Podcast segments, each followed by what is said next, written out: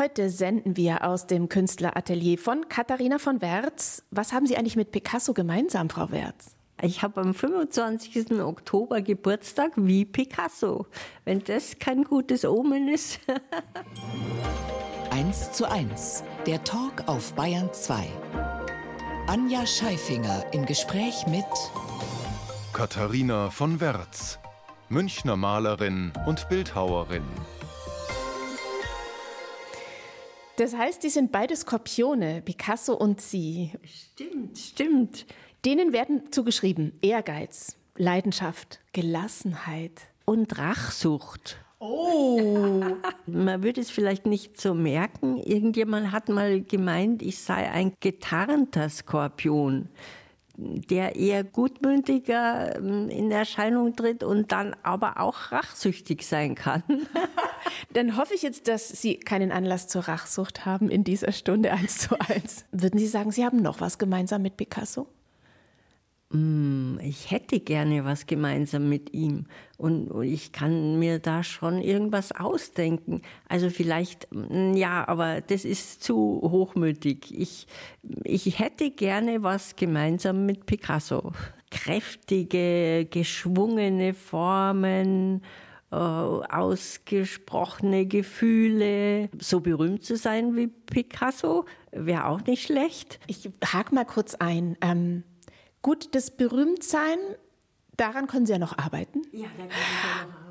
Aber ich würde mal sagen, die geschwungenen Formen, wir gehen nachher auch noch mal und gucken uns ein paar Bilder gemeinsam an. Die geschwungenen Formen und diese Ausdrucksformen, die haben Sie ja durchaus. Ah, da freue ich mich, wenn Sie das so finden. Er hatte ja auch eine ähm, blaue und eine rosane Periode, glaube ich. Ja. Gab es das bei Ihnen auch, dass Sie, oder gibt es das bei Ihnen, dass Sie sich manchmal so auf eine Farbe auch konzentrieren? Da wurde ich mal gefragt, welches die Gegenstände sind, die ich mich aus meiner Kindheit, frühen Kindheit erinnern kann, die mir wichtig waren. Und da habe ich genannt, es waren schlechte Zeiten, Krieg war und man konnte nicht viel kaufen. Und da waren meine Lieblingsgegenstände ein rosa und ein hellblauer Bleistift. Wir sitzen in ihrem Wohnhaus. Es ist eine ganz, ganz alte Villa in München, schauen durch riesige Fenster in den grünen Garten hinein, wunderschönes Licht, das gerade rein fällt bei uns hier. Und ich sehe, ich würde mal, ich würde es mal beschreiben als kreatives Chaos. Es ist eine Bank vor mir mit ganz vielen Blättern, auch Skizzen von Ihnen. Es sind Zeitschriften. Es hängen an der Wand unzählige Bilder. Ich glaube von Ihnen meine ich was zu erkennen, aber eben auch von anderen Künstlerinnen und Künstlern. Brauchen Sie das so um sich herum? Doch, das brauche ich unbedingt. Anregungen von Leuten, denen ich begegnet bin im Leben. Lassen Sie uns doch mal zu einem Bild gehen, an dem Sie gerade sitzen. Gerne. Wir laufen auf diesem wunderschönen uralten Parkettboden Ihres Hauses und in einen Nebenraum. Genau. Eigentlich sozusagen ist unsere ganze Wohnung mein Atelier.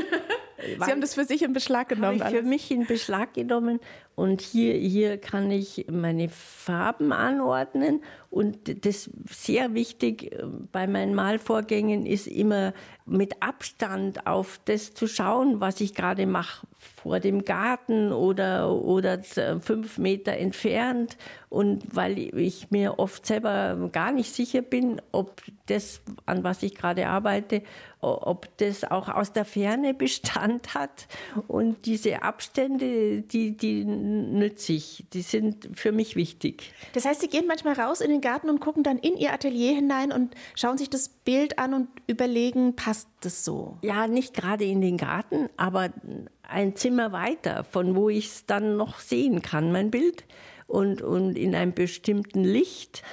das heißt, Sie, Sie gehen wirklich ein paar Schritte zurück, vielleicht sogar einige Meter zurück, um das Bild von weit weg zu betrachten und genau. zu gucken, passt es noch. Genau. Und, und, und aus einer neuen Perspektive fällt mir dann auch zu dem Bild was Neues ein. Oder es beweist sich auch, dass es ja gar nichts taugt. Das kann man auch eher aus einem Abstand feststellen. Jetzt gucke ich mich gerade um in Ihrem Atelier. Ich sehe ähm, schon das Pult, an dem Sie wahrscheinlich oft malen, ähm, mit so einem kleinen Stehhocker davor und viele, viele Pinsel. Also und zu diesem kreativen Chaos, da gehören auch ganz viele Farben, die ordentlich in Kisten verräumt sind.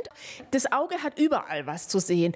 Woran sitzen Sie gerade? Ich muss ehrlich gestehen, dass ich jetzt nicht beurteilen kann, was ist schon fertig und was ist gerade im Entstehen. Hier an der Wand hängen Skizzen. Die sind eigentlich meine Lückenfüller. Ich versuche ähm, möglicherweise ein großes Bild zu malen und äh, an irgendeinem Morgen ähm, fällt mir dazu gar nichts ein.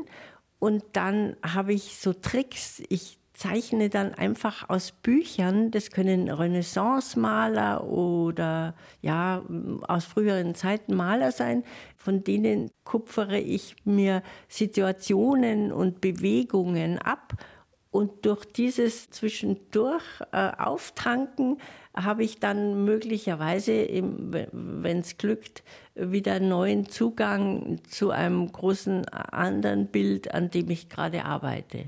Jetzt haben Sie schon gerade das Stichwort Bewegung mir gegeben und die Skizzen zeigen Menschen, die eigentlich gar nicht richtig fest am Boden stehen, die eigentlich ja hüpfen, fliegen, ähm, davonrennen, also tanzen miteinander, zum Tanz kommen wir eh auch noch. Und auch in ihren Bildern sieht man sehr viel Schwung. Sie haben selber das Wort, das hätte ich mich natürlich nie getraut, Kritzelei mal benutzt. Also man sieht viel Schwung. Und ich glaube, auch in ihrem Leben ist Bewegung wichtig, oder? Doch, Bewegung ist wichtig. Bilder, in denen Bewegung und Gefühl dargestellt ist, die habe ich herausgefunden, sind mein Thema. Ist es in Ihrem Leben und nicht nur in Ihrer Kunst auch wichtig? Ich glaube, Sie sind früher viele Skimarathons gegangen. Ich weiß es nicht, ob Sie das noch machen. Also Sie haben sich sehr, sehr viel sportlich bewegt in den Bergen. Genau. Ja, wir haben äh, so traditionsmäßig eine Woche im Engadin, die wir jedes Jahr fortsetzen. Die hat begonnen, wie wir jung waren und kräftig noch keine Kinder hatten. Dann hatten wir Kinder, die mitgefahren sind. Und inzwischen gehen die alle mm, natürlich mit weitem Abstand vorne weg und, und wir hecheln so ein bisschen hinterher, aber es ist immer noch toll, indem man sich bewegt, ist eigentlich schon immer irgendwas Positives mit enthalten. Sie haben einen, ich weiß es nicht, ob es ein Künstlername ist oder ob es eher ein Spitzname ist. Bob. Ah, ja. ja, das ist ein Spitznamen und der rührt von sehr frühen Zeiten her. Damals hatten meine Eltern eine Hilfskraft aus der Hollertau und die war gewöhnt, dass man zu kleinen Kindern Bobball sagt. Und, und irgendwo mochte ich die und die mochte mich und die hat dann den Namen Bobby erfunden. So lang habe ich den Spitznamen schon, auch wenn ich vielleicht 95 äh, wäre, was ich hoffe, werde, was ich hoffe, dann äh, nennen mich die Näherstehenden immer noch Bobby. Aber Ihre Bilder unterschreiben Sie mit Werz, nicht mit Bobby. Ja, nein, meine Bilder unterschreibe ich mit meinem Mädchennamen. Da hieß ich Katharina von Werz. Wir kommen zu unserer ersten Musik heute in 1 zu 1 der Talk auf Bayern 2 und zwar von Konstantin Wecker und der blickt musikalisch aus dem Fenster.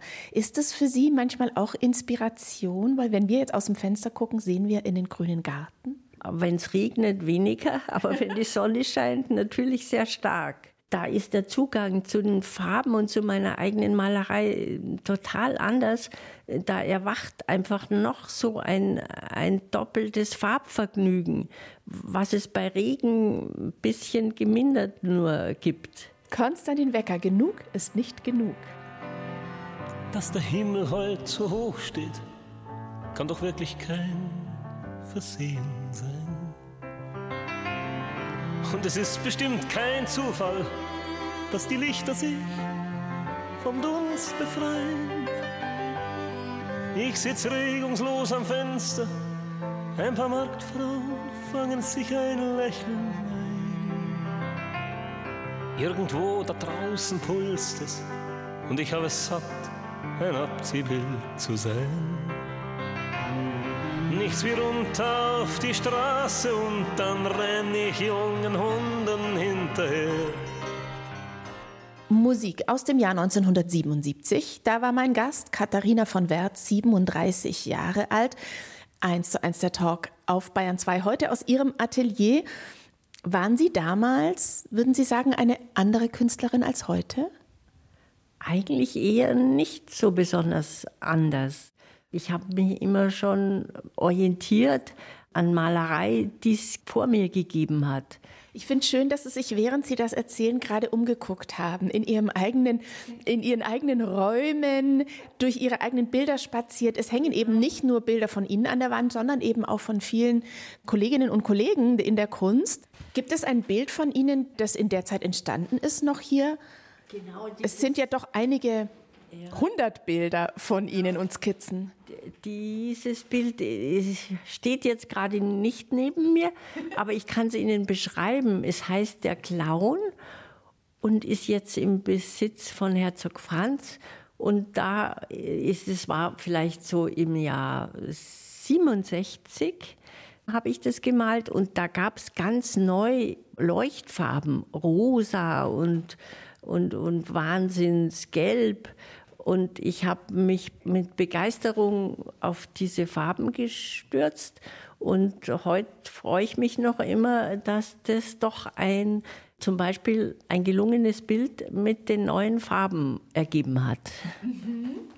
Wann ist denn für Sie überhaupt ein Bild gelungen? Sie haben ja vorhin auch gesagt, Sie müssen manchmal so ein bisschen Abstand bekommen. Ich glaube auch zeitlichen Abstand, nicht immer nur räumlichen, dass Sie mal was liegen lassen und es dann wieder zu sich nehmen. Genau, so ist es. Möglicherweise lasse ich es eine Woche liegen oder längere Zeit und, und nehme es mir nochmal vor und plötzlich stelle ich erfreut fest, dass es jetzt inzwischen sich selbst vollendet hat, das Bild. Wie geht das denn? Ja, dass ich meinen Standpunkt verändert habe und dass ich es jetzt akzeptiere. Schön, das ist auch eine Idee. Dinge liegen lassen und sich einfach auf einen genau. anderen Standpunkt. Ich meine, das machen Sie ja, wenn Sie räumlich weggehen, ja. sind Sie ja wirklich genau. wörtlich auf einem anderen Standpunkt. Allerdings äh, im Gegenzug habe ich ganz viele Bilder, die eigentlich ähm, perfekt waren, nach meiner Meinung, und die ich dann beim wiederholten Anschauen völlig zerstört habe, indem ich daran wieder weitergemalt habe. Sowas gibt es auch.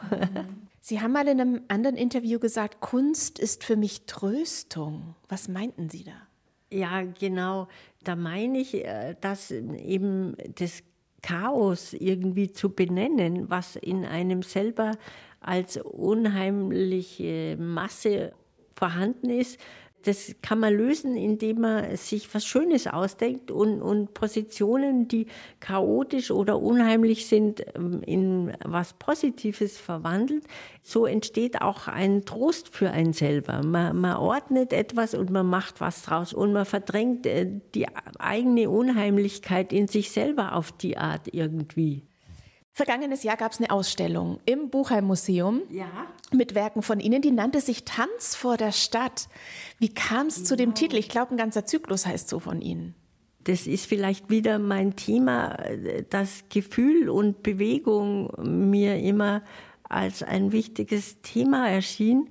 Das sollte auch gleichzeitig einen Moment von Weite oder von Raum mit beinhalten. Und da habe ich eine Stadt im ja, in weiter Ferne angedeutet am Rand. Tanzen Sie selber auch gerne? Ich tanze auch gerne selber. Ganz früher, da hätte ich mir vorstellen können, Tänzerin zu werden. Auch. Oder Schauspielerin. Oder etwas mit Mode. Ich glaube, das ist auch was, was Ihr Leben durchzieht, oder? Genau. Woher wissen Sie das? Vorbereitung ist alles, Frau von Werth. Sie waren mit 16, 17 Au pair in Frankreich in einem Schloss. Wie lebte es sich da? Das war ein abgelegenes Schloss in Departement 1 hieß es, zwischen Genf und Lyon. Da gab es großen Obstgarten und man konnte selber rausgehen und sich Pfirsiche vom Baum pflücken. Und sonst erinnere ich mich noch, wie lustig das war, dass die Gräfin, die Madame de Cessel, dass die mit mir zusammen über die Parkettböden geflogen ist. Und zwar hatten wir Filzpantoffeln an den Füßen Und irgendwie war das Ziel, den Boden glänzend zu bekommen, wunderbar zu polieren. Und wir sind entlang an großen Spiegeln, die an den Wänden hingen, im Tandemschritt über die Böden gewalzt. Schon wieder getanzt. Wieder getanzt, ja. Sie malen ja schon von klein auf. Genau. Das heißt, mit 16, 17 haben Sie bestimmt schon zehn Jahre lang gemalt. Hatten Sie als Au pair in Frankreich dann auch Ihren Pinsel, Ihren Bleistift dabei? Äh, ja, hatte ich, genau. Und ähm, ich, ich sollte ganz feste Arbeitszeitstunden absolvieren, in der Früh das Frühstück machen äh, für die alte Madame, die, die war damals vielleicht ja so an die 90 der habe ich das Frühstück gebracht und dann ähm, später hat man im Garten immer dieselben ähm, Gemüsesorten gesammelt, um eine alltägliche gemischte Gemüsesuppe zu bereiten. Und ab dem Mittagessen ha habe ich dann eigentlich Freizeit gehabt bis wieder zum Abend und da bin ich mit meinem Blog so in den Obstgarten oder ein bisschen dahinter gegangen und habe den Blick auf das Schloss zum Beispiel gezeichnet oder irgendwas, was mir konkretes sonst untergekommen ist. Oder vielleicht Kühe, die da geweidet haben. Also der Blog war schon seit sehr langer Zeit immer mit dabei. Vielleicht auch, weil das in meiner Familie Tradition war. Mein Vater war Architekt und meine Mutter war die Tochter von zwei Malern und meine Geschwister haben sich auch für Malerei interessiert und für Kunst. Und so haben wir oft auf unseren Reisen, die wir als Familie damals gemeinsam gemacht haben, irgendwo angehalten in einem Weinberg, um Brotzeit zu machen, haben wir bei solchen Gelegenheiten alle gezeichnet. Und so habe ich auch in Frankreich in diesem Schloss, äh, wenn ich konnte, gezeichnet. Eine Stunde, zwei Menschen im Gespräch auf Bayern 2. Anja Scheifinger trifft Katharina von Werz. Kindheit mit Pinsel, Papier und rosa Bleistift. Und da heißt es Kindheit mit Pinsel, Papier und rosa Bleistift. Genau. Und einem Hellbleien auch, wie Sie vorhin schon erzählt haben. Was ist die erste Erinnerung, die aufploppt, wenn Sie an diese Zeit denken, an die Kindheit? Meine Mutter, äh, wenn sie einen beschäftigen wollte, oder meine beiden Eltern, wenn je ein gezeichnetes oder gebasteltes Produkt entstanden ist, die immer fleißig gelobt haben. Und ich denke, das ist eigentlich mit die wichtigste Sache im Leben, dass das, was man produziert, dass das gleich Anerkennung findet. Die haben auch dann die kleinen Fetzen Papier an die Wände gehängt und jedenfalls kam ich mir immer sehr unterstützt vor mit kleinen künstlerischen Versuchen. Und wahrscheinlich, wenn ich nicht in einer Familie aufgewachsen wäre, die das ähm, hofiert hätte, dann wäre diese Richtung von mir nie eingeschlagen worden. Dann wären Sie vielleicht gar keine Künstlerin geworden. Ja. Gibt es von damals noch Werke? Da gibt es schon noch Werke, doch. Soll ich sie Ihnen zeigen? Ja, Schauen wir mal. Ich komme genau. gleich mit mit Ihnen. Aufs Klo. Was? Sie hängen Ihre Kindheitswerke aufs Klo? Ja. Ein äh, das ist ah, jetzt ja. unser wunderschönes äh, Räumchen hier. Und das ist wirklich, das ist ein ganz kleines Klo, wo immer ein Klo Platz hat, wo ein uralt Waschbecken noch ist. Ich finde das so wunderbar. Sowas war auch in der Fabrik meines Opas früher. Und wir haben so ein kleines rundes Fenster. Also die Reise ins Klo ist so ein bisschen Reise in ihre Kindheit hier, oder? Auch, auch, ja. Ah, das ist ein Bild, da ja. sind Häuser in der Nacht. Man sieht genau. Leuchten aus den Fenstern und man genau. sieht den Mond. Ähm, ein sehr gegenständliches Bild, wie man es heute wahrscheinlich selten bei Ihnen noch findet. Ich genau. finde es wunderschön. Genau, ich mag es auch noch immer gerne, weil es hat so was Gemütliches. Das Licht, was aus den dunklen Häusern kommt und dazu der Mond. Doch, ich finde, es ist ein romantisches Bild. Gold eingerahmt. genau. Sehr schön. Stimmt. Selbst auf der Toilette gibt es also im Hause von Wertz einiges zu betrachten. Dieses Bild und noch viele andere von Ihnen, die kann man sehen in unserer Bildergalerie auf bayern2.de. Sie sind ja 1940 geboren. Haben Sie vom Krieg überhaupt was mitbekommen? In München zunächst? Genau. Also da habe ich eigentlich in München nicht, Gott sei Dank, nicht viel mitbekommen, weil so wie ganz viele Familien waren wir evakuiert aus der Stadt raus und wir waren in Tegernsee vielmehr in einem kleinen Ort, der hieß Pförn unterm Wallberg. Ja, die Zeit habe ich eigentlich schön in Erinnerung und romantisch. Wir haben da im Obergeschoss von Bauern gewohnt und unten hat man die Milchzentrifugsgeräusche gehört. Und wenn ich runterging zu der Bäuerin, dann hatte die manchmal Milchschaum von der Zentrifuge in ein Schüsselchen gefüllt und mir mit ähm, Zucker bestreut. Das durfte ich dann essen. Und das war ganz wunderbar, weil sonst gab es nicht so viele Süßigkeiten. Oder ich, man konnte aus dem Fenster in den kleinen Hof schauen, wo sich das Pferd, das ähm, gerade mal wieder aus dem Stall gelassen wurde, in rasenden Runden über den Hof bewegte, das hat mich einerseits erfreut und andererseits auch verschreckt, weil das Pferd so eine unheimliche Kraft ausstrahlte. Und ich mir immer vorgestellt habe, wenn da ein Reiter drauf sitzt, dann hat das Pferd plötzlich Lust, sich mitsamt dem Reiter am Boden zu wälzen. Das war immer so eine Vorstellung. Das klingt aber eher nach auch tatsächlich nach einer sehr idyllischen Kindheit, jetzt abgesehen von dem Pferd, das sie erschreckt hat. Doch, genau. Das war eigentlich, wir, wir waren vom Kriegsgeschehen ziemlich abgeschirmt. Wie war das denn dann 1946? Da sind Sie eingeschult worden in München. Genau. Da waren Sie ja dann eigentlich zumindest mitten in einer zerstörten Stadt auch, oder? Wir haben da wiederum so sehr am Rande gewohnt, wo man die Zerstörung nicht ganz so schlimm erlebt hat.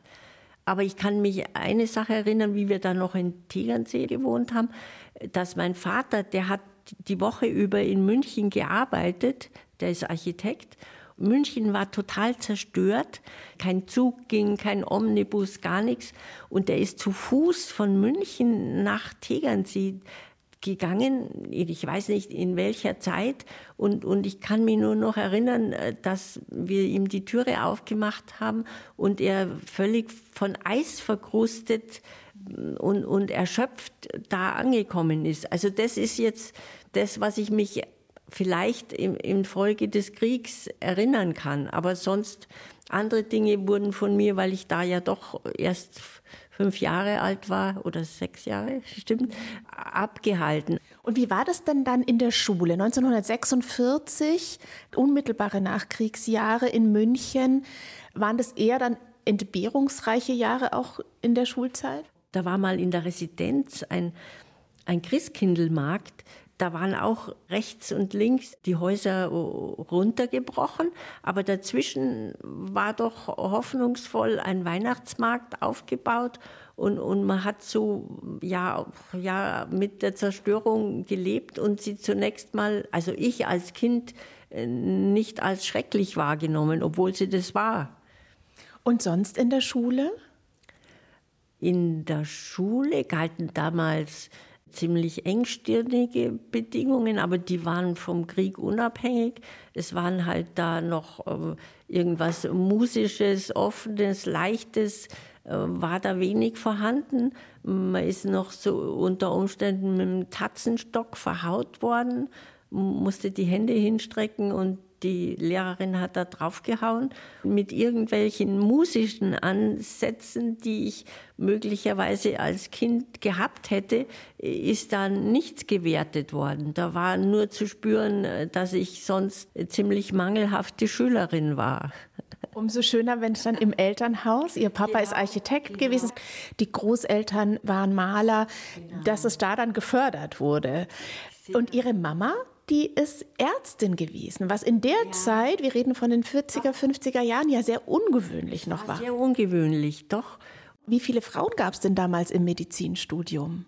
Ja, da gab es wenige. Das hat sie auch immer erzählt, äh, dass sie und eine Freundin das dann in dem Hörsaal äh, der Professor seinen Vortrag unterbrochen hat und gemeint hat, er würde, wenn die Kommilitoninnen wieder den Raum verlassen hat, dann würde er seine Vorlesung fortsetzen. Das heißt, er wollte vor den Frauen keine Vorlesung halten? Vor den Frauen keine Vorlesung halten. Zu Gast bei Anja Scheifinger. Katharina von Wertz. Kunst mit Kindern macht glücklich. Kunst mit Kindern macht glücklich. Das war nämlich mal eine Antwort von Ihnen auf die Frage, was macht Sie glücklich? Genau, das stimmt.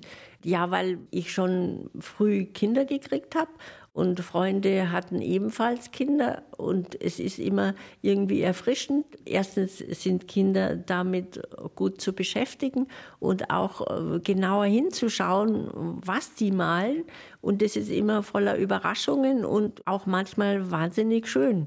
So macht es mich glücklich, wenn ich oder früher, wenn ich mit denen gemalt habe. Hat Sie das auch inspiriert, dass Sie davon wiederum was für sich dann umgesetzt haben?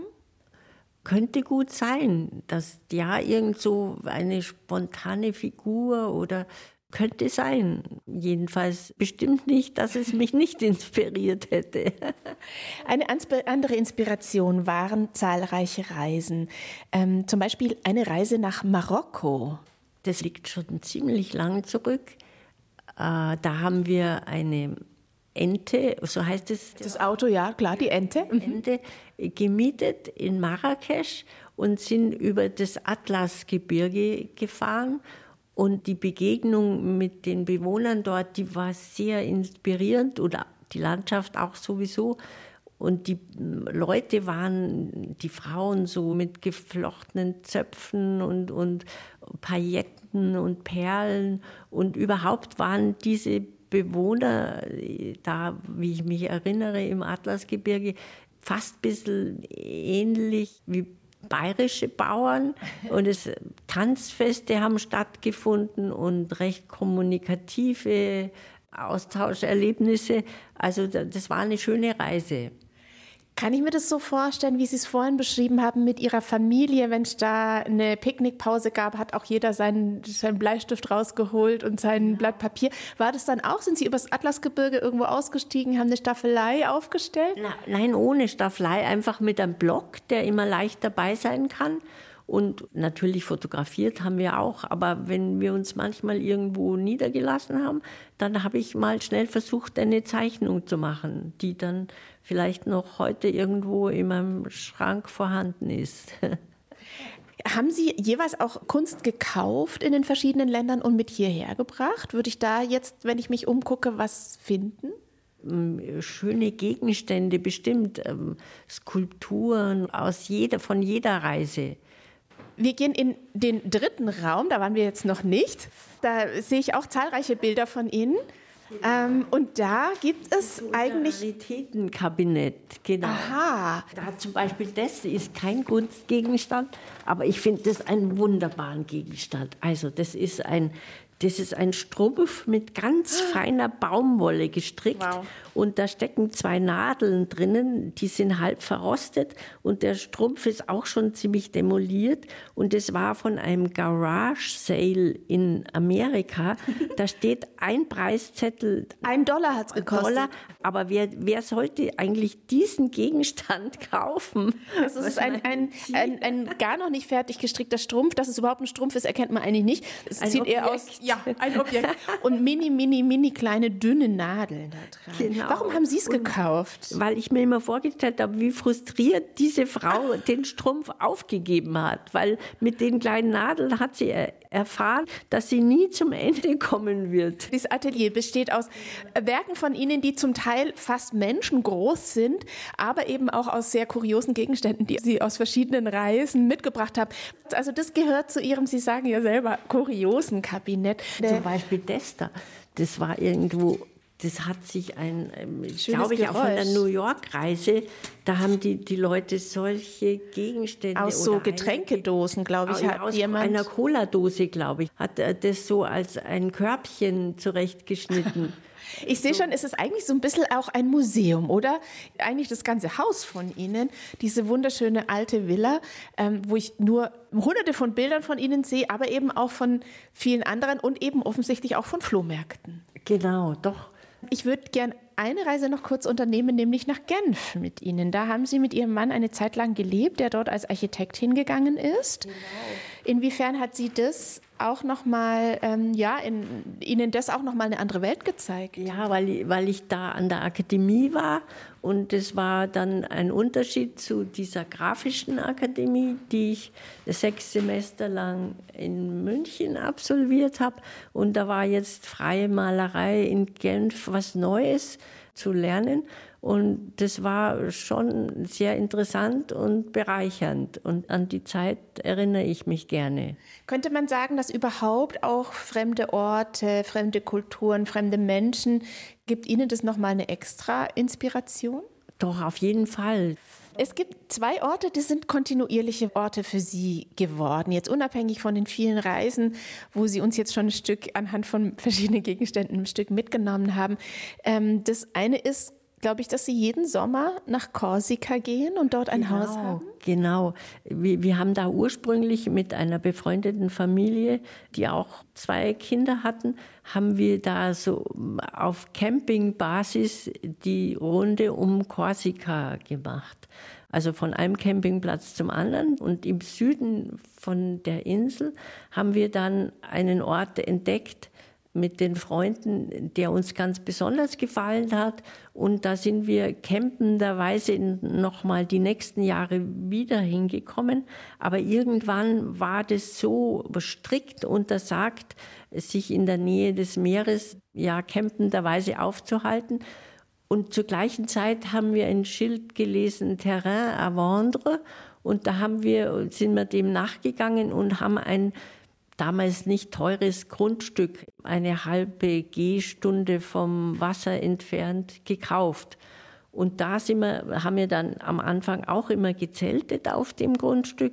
Und später haben wir ein ganz kleines ja, Häuschen, so Bergerieartig, da gebaut. Und dort fahren wir nach wie vor noch jeden Sommer hin und finden es interessant, in der kleinen, sehr typischen Stadt Sartän mit Korsen in Kontakt zu kommen. Ein anderer Ort, der Sie kontinuierlich immer wieder anzieht, ist der Chiemsee. Das ist so ein, ein Wochenendflucht immer, oder? Genau, da sind wir in der Nähe von Prien. Da hat auch mein Vater schon in den 50er Jahren ein Grundstück erworben in dem schönen Ort namens Pfifferloh. Pfifferloh, ja, ja, genau. Das erinnert vielleicht an, an irgendwelche Schwammerlsorten oder ich weiß auch nicht genau wie. Und dort hat mein Vater dieses Haus gebaut. Da ist ein direkt vor unserem Fenster ein kleiner Weiher dabei. Und da fahren wir seit vielen, vielen Jahren am Wochenende hin. Das ist ein sehr wichtiger Punkt in unserem Leben. 1 zu 1 der Talk auf Bayern 2 mit der Malerin und Bildhauerin Katharina von Werz, fast 83 Jahre Künstlerleben. Sie sind immer noch jeden Tag in Ihrem Atelier. Gibt es ein Morgenritual, bevor Sie anfangen? Genau, weil ich in meinem Atelier auch wohne, dass ich dann gerne eine Tasse Nescafé mir mache und mir selber vorsage, jetzt geht's gleich los. Das heißt, Ihre Bilder sehen Sie jeden Tag, oder? Die sehe ich jeden Tag, genau. Wenn ich dann irgend so was Halbfertiges sehe, dann freue ich mich, wenn ich da wieder ein Bild draus machen kann. Und das ist ja nicht nur ähm, in den Räumen, die Ihr Atelier sind, sondern der Garten auch ein bisschen. Lassen Sie uns mal durch die wunderschöne alte Glastüre schreiten, auf die Veranda. Genau. Ich blicke auf Stühle, auf mehrere Tische, sehr verwildert. Es gibt ganz viele verschiedene Möglichkeiten. Fürs Auge ist überall was geboten. Unter anderem nicht nur die Pflanzen, die hier sind, auch Kakteen eingepflanzt, genau. auch ihre Skulpturen. Genau, da sind einige von mir. Ich sehe eine liegende Frau.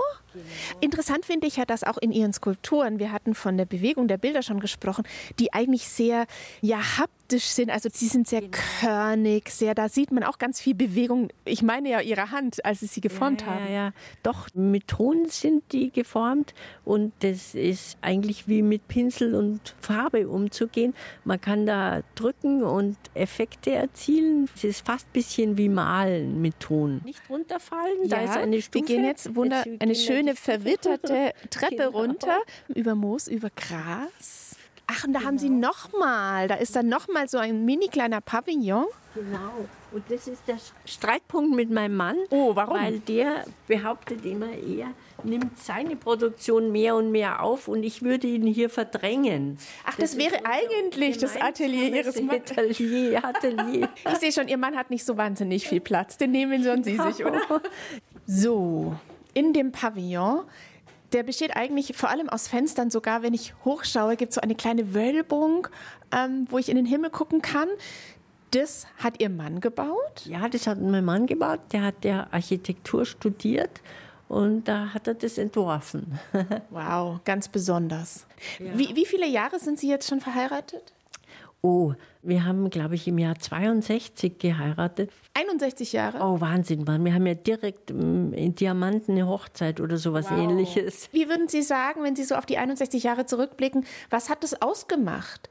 Kinder miteinander großzuziehen, Kunst offensichtlich auch nebeneinander zu ähm, produzieren?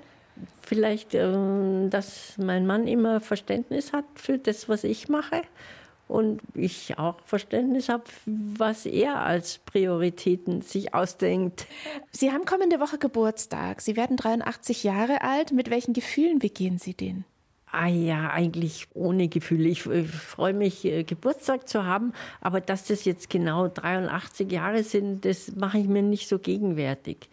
Genau. Ehrlich gesagt sieht man sie auch, und das meine ich jetzt nicht, weil ich schleimen will, auch nicht an. Sie haben eine sehr jugendliche Frisur, haben schöne Spänkchen in ihrem roten Haar, lachen so viel. Also 83 würde ich sie nicht schätzen. Oh, da bin ich aber sehr geehrt. Da freue ich mich. Und Wobei ich es auch schön ist, finde ich. Also Alter darf man ja auch darf sehen, man oder? eigentlich schon sehen. Ja, doch, ja. Wie werden Sie denn Ihren Geburtstag feiern?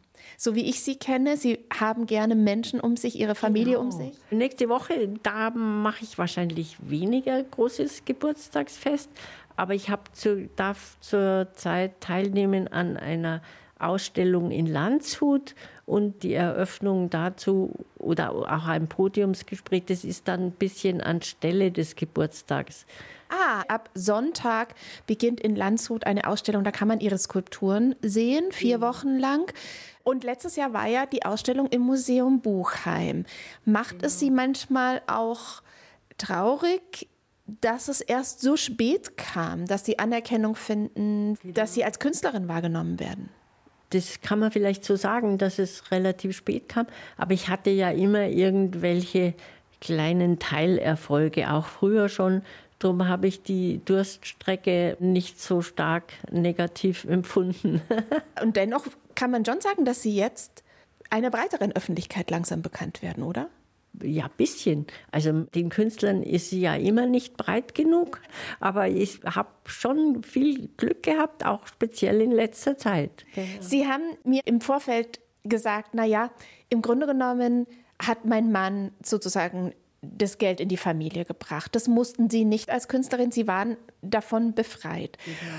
Kann man dann anders Kunst machen, wenn man weiß, ich muss sie nicht verkaufen, ich bin nicht darauf angewiesen, davon leben zu können? Doch, wahrscheinlich ist es schon so.